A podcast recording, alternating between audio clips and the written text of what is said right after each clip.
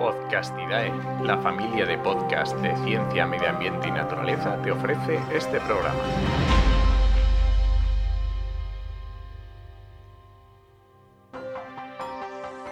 Con el patrocinio de Verdes Digitales, agencia de comunicación y marketing especializada en proyectos ambientales y sociales.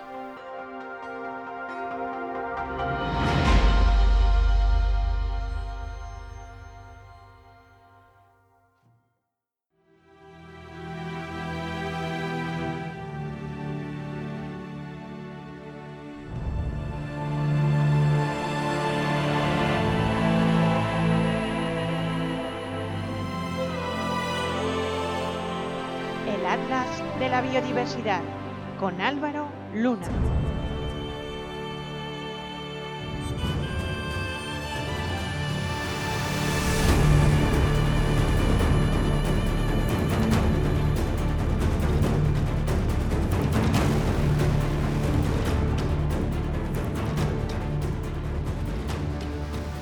Cuando uno viaja a Borneo, tiene cierto miedo mientras viaja en avión. Y no es precisamente un miedo a las alturas, un miedo al avión en sí. Es tanta la fama, tantas las personas que han visitado Borneo y que te cuentan historias terroríficas sobre lo que se ve desde el avión, que es difícil imaginarse qué es aquello que se ve, que da tanto miedo. Borneo se ha hecho famosa en el movimiento conservacionista y ecologista por la terrible pérdida de naturaleza que ha sufrido en los últimos 40 años. Un proceso acentuado más si cabe en las últimas décadas, ante la moda de un cultivo, la palma de la que se extrae el famoso aceite de palma. En esta ocasión he querido dedicar un programa a explicar qué es lo que está pasando y qué es lo que yo vi, cuando a comienzos de 2020, cuando el coronavirus era algo tan secundario en nuestras vidas, tuve la oportunidad de conocer esta isla. La realidad es que la pesadilla no es exagerada. Pude verla yo también desde el avión. Extensiones de kilómetros y kilómetros de selva destruida para poner cultivos a toda velocidad. Y ya no es solo desde el avión, donde en efecto compruebas a vista de pájaro el tamaño y la forma del problema, sino también en coche, cuando durante horas y horas haciendo cientos de kilómetros solo ves lo mismo a ambos lados de la carretera, un paisaje de palmeras en hileras perfectamente ordenadas. Un paisaje similar al que se encuentra, por ejemplo, en Andalucía, cuando haces kilómetros y kilómetros atravesando zonas de olivar, pero trasladado a un entorno tropical y con palmera. Pero empecemos la historia por el principio. ¿Qué es Borneo?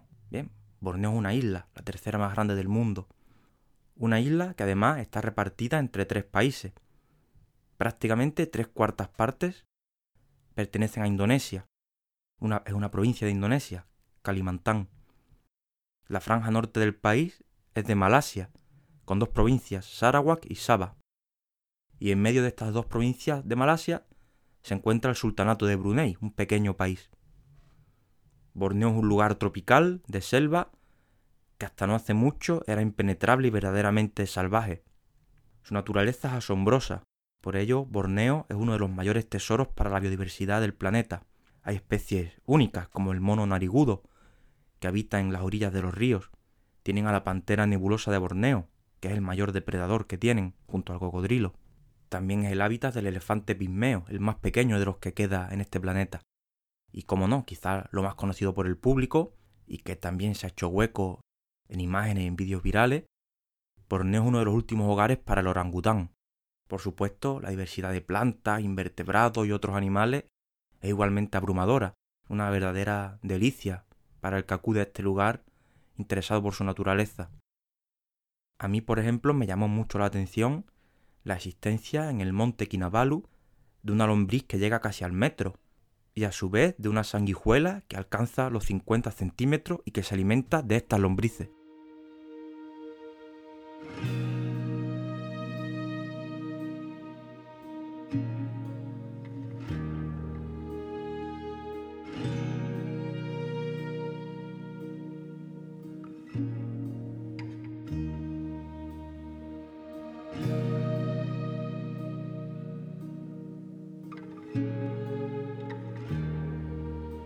Historia de Borneo en este sentido es similar a la de Madagascar. Son dos de los lugares sobre los que más se habla cuando se habla de impacto negativo del ser humano sobre la naturaleza.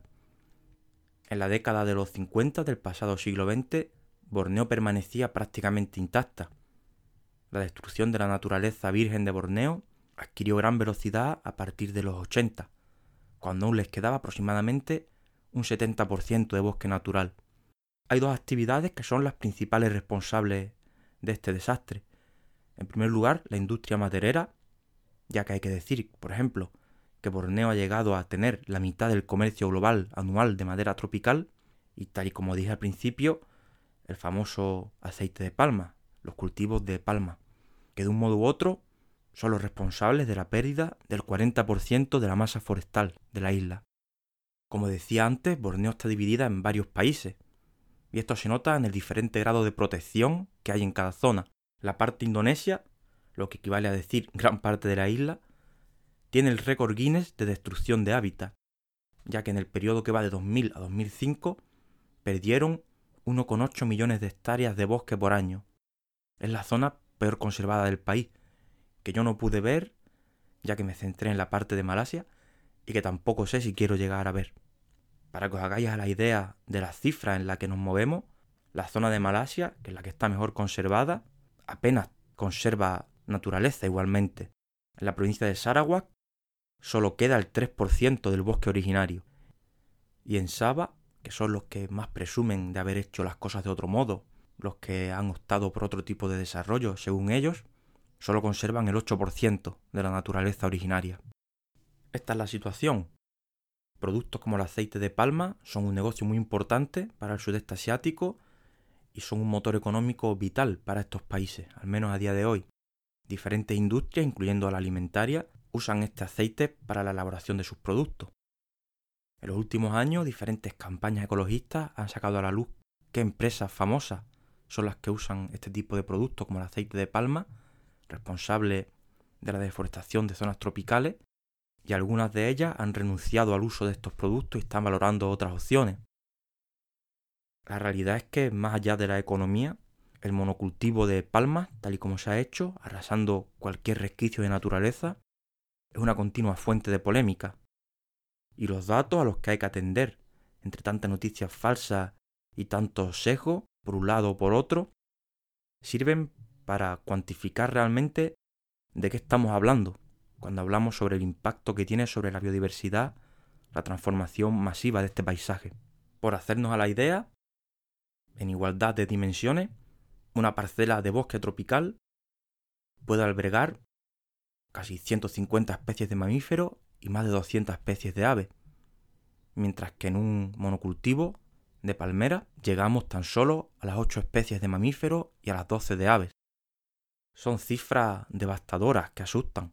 Y vuelvo a decir que cuando vas por allí lo compruebas. Yo soy de los que van mirando por la ventana, curioseando a ver qué se ve, y se nota claramente cuando atraviesas zonas de cultivo, como prácticamente ves unas pocas especies de palomas y tórtolas y casi poco más, muy lejos de lo que ves en cuanto estás en zonas mejor conservadas. Para que os hagáis la idea de lo que representa esta deforestación, por cada 100 kilómetros cuadrados transformados de selva en cultivo, se están eliminando las posibilidades de hábitat de 200 orangutanes, casi 30 elefantes, 3 panteras nebulosas y cientos de otras especies más pequeñas. Si volvemos a las cifras del comienzo, con un escaso porcentaje de territorio conservado y que además está sujeto a otras amenazas y fragmentado, no hay que olvidarlo, la conclusión es que hemos confinado a una pequeña parte de la fauna que ha sobrevivido a ciertos enclaves, que no necesariamente reúnen las condiciones para albergar poblaciones viables de algunas de estas especies a largo plazo. Siguiendo con los cultivos de palma, más allá de la destrucción del hábitat, se producen más impactos. Hay animales que, al estar allí, cuando el paisaje se ha transformado, pues siguen estando, no van a desaparecer intentan buscarse la vida, intentan persistir en ese entorno, así que quedan pululando por la zona, y muchos de ellos son finalmente cazados para consumo entre otros fines, o por el simple hecho de no tener animales en una zona de cultivo. Un caso complejo es el pangolín, que además de hecho el pangolín es uno de los pocos animales que puede habitar y, reproducirse y vivir plenamente en este tipo de paisaje humanizado, pero que como tiene tanto valor en el mercado, ya sea legal o ilegal, de la medicina tradicional china, son cazados para venderlo. Con los elefantes pasa algo parecido. En este caso, son directamente envenenados en la periferia de los cultivos, porque los empresarios o las personas que trabajan en este tipo de, de cultivo no quieren a este tipo de animales en las inmediaciones de su parcela. Por lo tanto, es fácil imaginar que si ya los monocultivos de palmera de aceite son lugares donde la naturaleza tiene poco espacio, si encima la que queda la rematamos, pues la situación es peor aún. Por dar una visión algo más optimista, al menos que el programa no quede como una queja sin aportar nada más, hay que decir que en los últimos años se está trabajando para cambiar esta dinámica tan negativa. Los diferentes sectores involucrados en todo lo que tiene que ver con el aceite de palma se han unido para cambiar las prácticas agrícolas que tan mala fama están dando. Se ha creado un sello, se ha creado un sello de aceite de palma sostenible, aunque también hay que decir que en esto hay algo de truco. Aunque es positivo y significa que nos encaminamos al cambio, la realidad es que los compromisos que adquieren todos los que quieren tener este sello son a medio o largo plazo, por lo que tardaremos en ver resultados. No hablamos de algo que vaya a cambiar de un año para otro.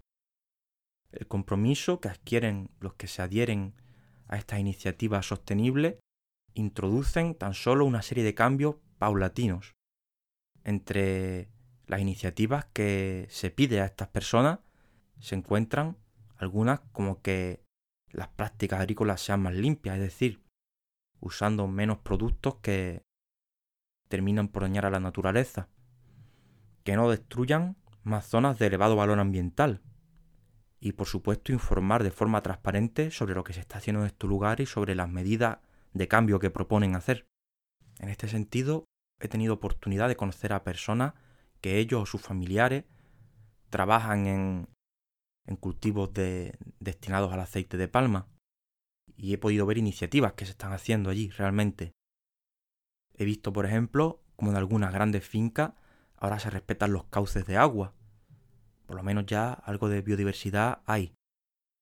Ya no se mata la fauna en algunos sitios, se buscan otro tipo de soluciones.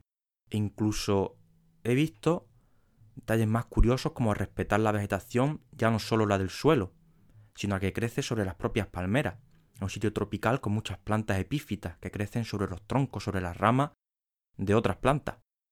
Y estas plantas epífitas a su vez retienen humedad y pueden albergar insectos y diferentes animales. Algo muy curioso fue también comprobar cómo en algunos sitios ofrecen visitas nocturnas para los turistas, en coche con unos enormes focos.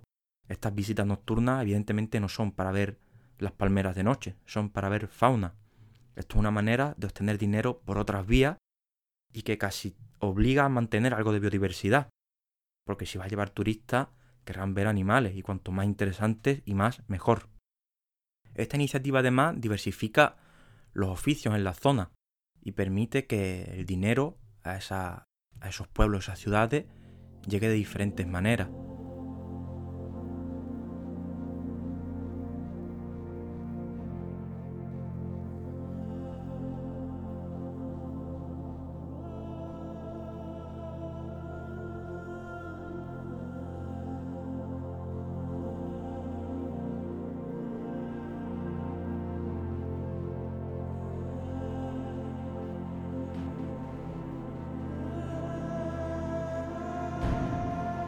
Allá del problema del aceite de palma, Borneo aún tiene lugares preciosos, eso hay que decirlo también. Borneo es un sitio que merece mucho la pena visitar. Sobre el estado de conservación y la gestión que se realiza incluso en los espacios protegidos, puedo hablar varios programas más. No siempre es la que uno desearía, más como biólogo, como persona que sabe interpretar lo que está viendo y tiene algo de experiencia en otros lugares del mundo pero en general creo que para el visitante Borneo es un sitio disfrutable donde puedes ver algunas de las selvas más espectaculares del mundo, algunas de ellas intactas, aunque todo hay que decirlo, siguen rodeadas de amenazas. El lugar más destacado puede ser posiblemente Danum Valley, la joya de la corona, la última selva virgen de Borneo, donde sin embargo, hasta prácticamente estar en el corazón de, del parque, estás oyendo motosierras, talando árboles cerca. Como veis, todo depende de cómo lo mire. Pero quiero mostrar esa, esa visión amplia y sin mostrar algo idílico ni tampoco mostrar todo lo negro. Otra zona muy emblemática para disfrutar de la naturaleza es el río Kinabatangan, sitio muy turístico y que vive del turismo, realmente. Es un sitio donde mucha gente acude porque es donde más fácil resulta ver animales como los, como los elefantes, los cocodrilos, orangutanes y sobre todo el mono narigudo. Volvemos a lo mismo. Uno va en barco, paseando por el río, ve esos animales y todo bien. Te vuelves contento a, tu casa tras terminar el viaje. Pero incluso en el río Kinabatangan compruebas cómo tras la primera línea de árboles, que está muy bien para ver fauna, se intuye ya que justo detrás empiezan los cultivos. Por lo tanto, lo que está protegido es estrictamente el río, con los primeros metros, en algún sitio, alguna parcela un poco más grande, pero que es un sitio totalmente rodeado de cultivos. En la provincia de Sarawak también puedes ver parques nacionales y puedes hacer diferentes tipos de visitas. Destaca, por ejemplo, el Parque Nacional Baco, que es muy agradable para el turista. Y en general es lo que digo, Borneo es un lugar increíble para ver fauna que además solo está allí. Es un sitio magnífico para ver ecosistemas tropicales, para realizar fotografías, para descansar para relacionarte con gente que son sumamente educada y amable, pero quiero que cuando uno acude allí como turista, pues sea consciente de lo que ocurre y haga prácticas responsables. Yo por mi parte espero poder volver en un futuro y descubrir desde el avión un paisaje que no asuste tanto, un paisaje que muestre síntomas de recuperación y que la economía de países como Malasia e Indonesia no dependa tanto de un cultivo que es pan para hoy y vete a saber qué es mañana. Sería agradable volver y encontrar algo así, que han encontrado un camino distinto, un modelo de desarrollo distinto, y que la naturaleza, que ahora está al límite, recupere parte del territorio perdido. Me despido una vez más, deseando que, escuchéis el resto de programas que ya están disponibles y que os suscribáis al podcast, así podéis escucharme cada dos semanas una nueva, una nueva historia. Recordar también que podéis seguirme en las diferentes redes sociales, que en la red de podcast Podcastidae, a la que, a la que pertenece este podcast, hay otros magníficos dedicados a, otros ámbitos de la ciencia, del conocimiento. Y por último, mencionar que el podcast está patrocinado por Verdes Digitales, a los que podéis seguir a través de redes sociales y a través de su web verdedigitales.com.